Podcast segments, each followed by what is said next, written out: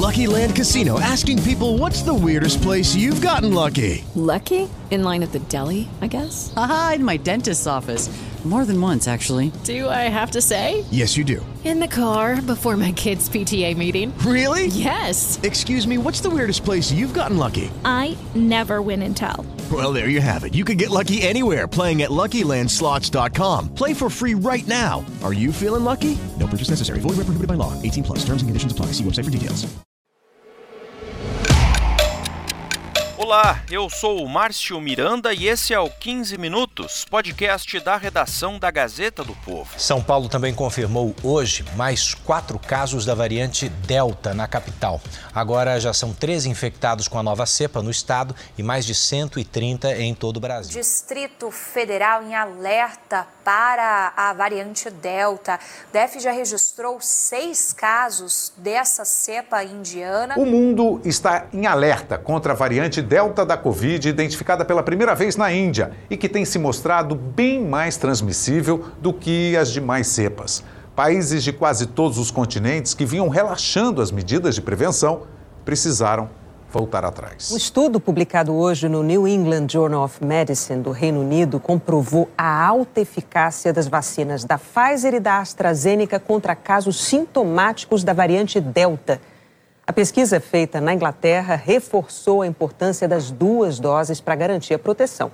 A eficácia, depois de apenas uma aplicação de cada imunizante, é de menos da metade. No momento em que esse episódio do podcast está sendo gravado, o Brasil confirmou oficialmente 135 casos da variante Delta do coronavírus. Mas, muito provavelmente, são mais, muito mais. Aliás, quando você estiver ouvindo aqui o programa, provavelmente mais casos já terão sido até confirmados pelo Ministério da Saúde. Essa variante Delta, que foi inicialmente identificada na Índia, é tratada como bastante preocupante em todo o mundo.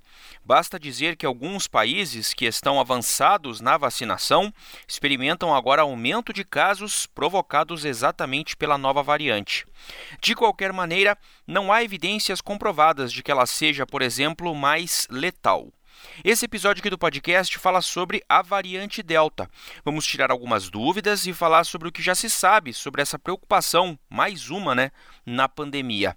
Minha convidada é a Amanda Miléu, repórter da Gazeta do Povo especialista em saúde. Ao longo do episódio, você ouve trechos de reportagens que foram veiculadas por emissoras de televisão, pela TV Bandeirantes, a TV Record, a TV Brasil e também a TV Globo. Vamos lá então?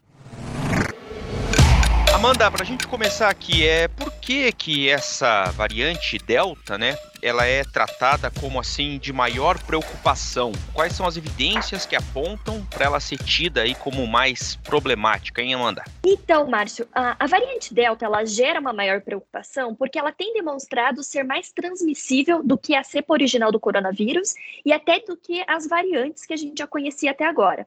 Em comparação uh, com a variante alfa, por exemplo, que foi aquela primeira identificada, registrada lá no Reino Unido do ano passado, a delta ela chega a ser entre 40 a 60% mais contagiosa. E vale lembrar que a alfa já era lá por 50% mais transmissível que a cepa original. Então, gera esse esse temor, né? Esse chama a atenção. A OMS inclusive já reconheceu essa maior transmissibilidade da variante delta, porque eles viram que nos países que identificaram a presença da delta, ela rapidamente se espalhou de uma forma mais eficiente do que as outras variantes nesses países que já a identificaram.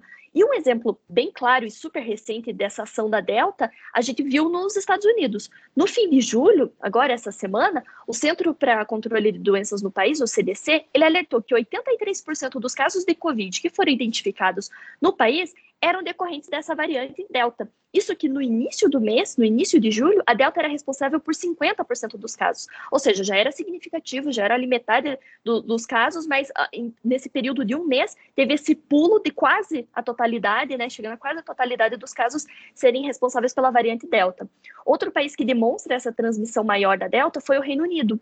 Vocês devem lembrar que o país tinha planejado, tinha planejado a reabertura lá no dia 21 de junho, mas por conta do aumento dos casos da Covid e da variante Delta, a reabertura foi adiada para o dia 19 de julho. Isso que os casos ainda estão altos por lá e a decisão gerou algumas críticas dos especialistas que diziam que ainda não era o momento para uma abertura geral, sem muitos cuidados, porque gente, eles ainda não sabiam como controlar aquela disseminação. A nova variante também causa sintomas diferentes das versões anteriores do vírus. Hoje ela é mais gripe mesmo, ele dá mais coriza, ele mais dá dor de cabeça, ele dá é, um pouquinho de tosse e dá prostração ele hoje é muito pouco perda de paladar e perda de olfato. É uma, uma dúvida, uma curiosidade, Amanda. Como é que é feita a investigação desses casos de variantes, né? Aqui no Brasil, os casos, por exemplo, tendem a ser mais é, frequentes, mais numerosos do que os que nós temos notícia até agora? Pois é, porque para a gente confirmar se uma pessoa está infectada com o coronavírus da cepa original ou com alguma das suas variantes, é preciso fazer um sequenciamento genético das amostras desse paciente. E ele é um exame que é, é diferente da, do exame que a gente está acostumado ali de detecção da COVID mesmo, como, por exemplo, o RT-PCR, que é aquele da hastezinha no nariz e na garganta, porque esse vai identificar se tem a presença genética do vírus, se tem o vírus COVID o, da, o coronavírus, né, o vírus responsável pela Covid-19. Mas para você saber exatamente qual que é esse vírus, se é uma variante que está infectando ali aquela pessoa, você precisa coletar uma amostra do paciente e fazer esse sequenciamento genético, que é um exame um pouco mais complicado. No Brasil, alguns estados já fazem esse sequenciamento, mas não são todos. O Paraná, por exemplo, envia para Fiocruz, no Rio de Janeiro, as amostras que o Laboratório Central do Estado, o LACEN, suspeita que sejam de pacientes infectados pelas variantes, e a análise é feita daí pela Fiocruz. Outros estados fazem o mesmo, também usam essa estrutura da Fiocruz também.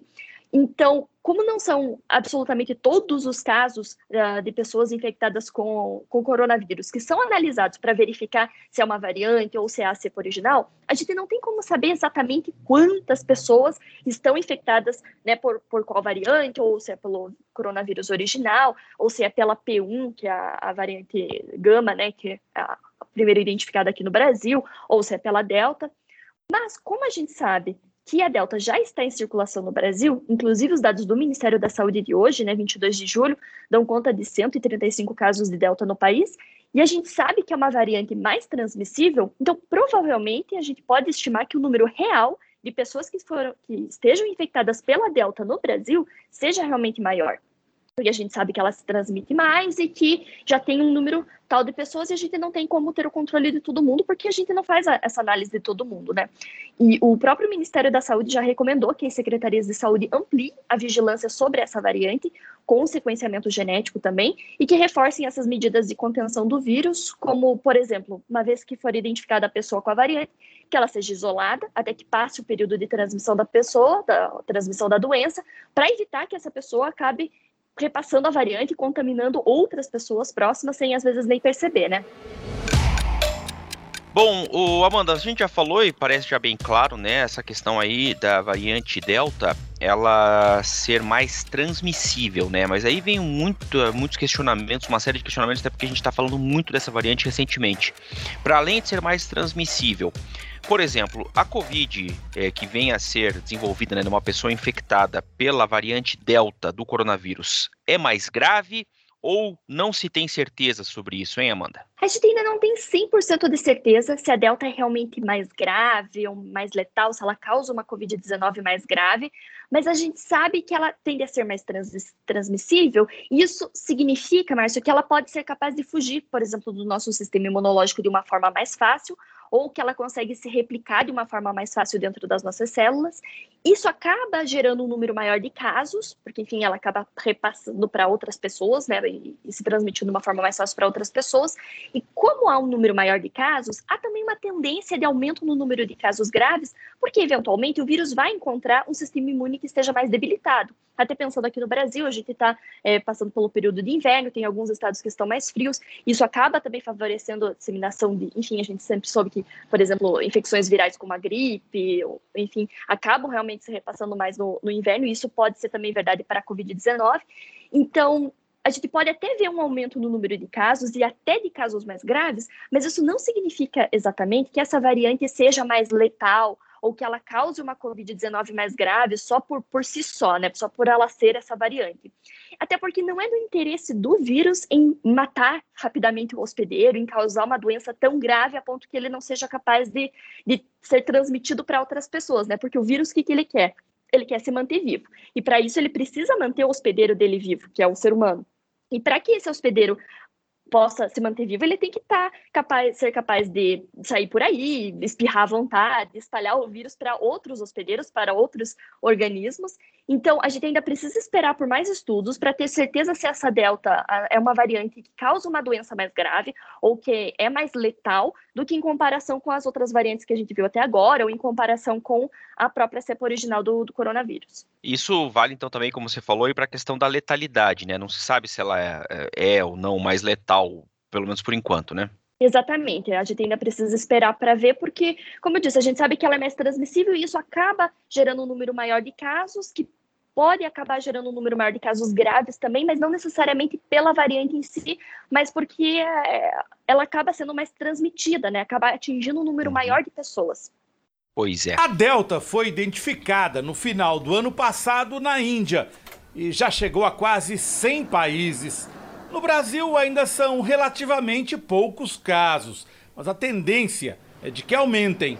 Preocupa no estado de São Paulo, preocupa no Brasil, porque é, tudo indica que ela terá uma importância epidemiológica. Uma outra pergunta muito frequente, eh, Amanda, já que a gente está falando tanto tempo, eh, nos últimos tempos, tanto né, sobre a variante Delta. Vacinas eh, funcionam contra a variante?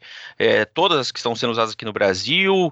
Uma dose ou duas doses? O que a gente sabe, pelo menos, do quadro de momento em relação a vacinas no combate à variante, hein, Amanda? Pois é, mas ainda é uma dúvida sobre as vacinas. Os estudos que estão saindo até agora, eles ainda são pequenos, eles olham muito para o impacto das variantes numa resposta imunológica in vitro, ou seja, tem uma coleta ali do soro do paciente que foi vacinado, os pesquisadores em laboratório pegam essa, esse soro e avaliam a reação daquela amostra diante de uma variante. Então, eles verificam ali se tem uma produção dos anticorpos ou se tem uma reação de anticorpos neutralizantes, enfim. Só que é preciso a gente esperar pelos dados mais completos, olhando para efetividade dessa vacina, ou que são aqueles que olham para a vida real. Então, para verificar quantos pacientes vacinados realmente desenvolveram a Covid a partir dessa variante Delta e se eles desenvolveram uma doença mais grave ou mais leve, se eles precisaram de hospitalização ou não. Enfim, olhar para essa hum, ação da vacina na vida real contra essa variante na vida real também, né? Nessa semana, agora no começo, quase final de julho, foi publicado um estudo do tipo na revista New England Journal of Medicine. Eles avaliaram as vacinas da Pfizer e da AstraZeneca, e eles indicaram que as duas doses das vacinas, porque essas são vacinas que exigem duas doses, tinham realmente uma eficácia contra a variante Delta, ali de, a Pfizer de 88%, da AstraZeneca de 67%. Uh, ah, havia também a dúvida com relação à vacina da Coronavac, mas nessa semana também o Instituto Butantan anunciou que vai começar um estudo para avaliar a proteção dessa vacina contra a variante Delta. Então, a gente precisa realmente esperar essa, esses resultados antes de dar uma resposta, ou bater o um martelo, ó, funciona, não funciona, protege, não protege, precisamos de, de, tantas doses ou só duas protegem uma terceira vai ser necessário, enfim, ainda é essa dúvida. Só que quando a gente olha para o mundo real, Márcio, a gente sabe que as vacinas elas estão sendo capazes, pelo menos em alguma medida, de proteger contra a variante Delta, quando, por exemplo, a gente vê os dados dos Estados Unidos.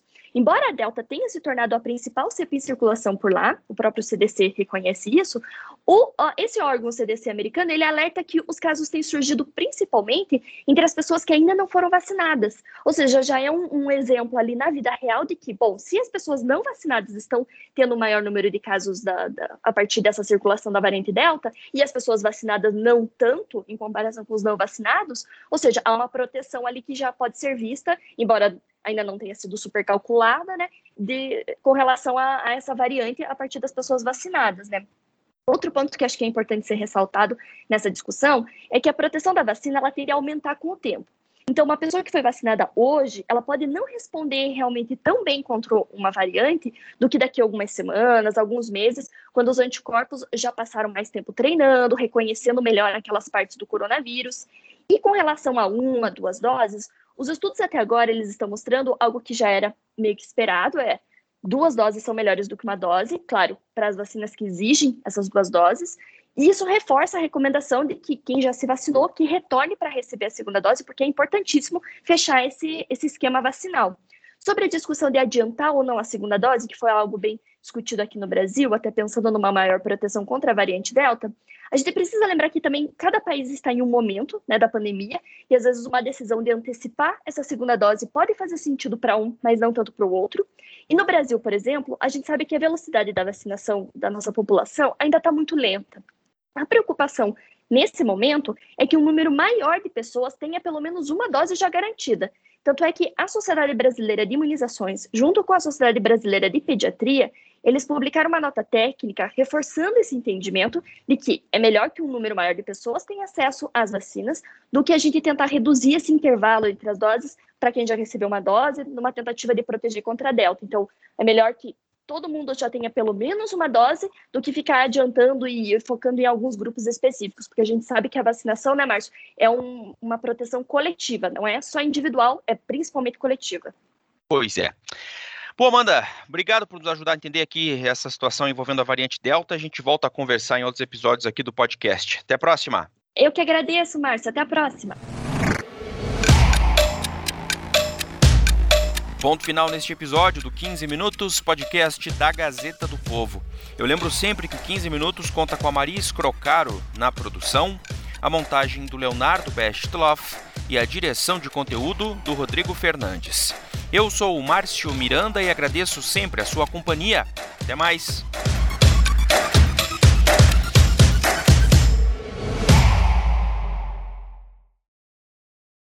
With the Lucky Land slots, you can get lucky just about anywhere. This is your captain speaking. Uh, we've got clear runway and the weather's fine, but we're just going to circle up here a while and uh, get lucky. No, no, nothing like that. It's just these cash prizes add up quick. So I suggest you sit back, keep your tray table upright, and start getting lucky. Play for free at LuckyLandSlots.com. Are you feeling lucky? No purchase necessary. Void where prohibited by law. 18 plus terms and conditions apply. See website for details.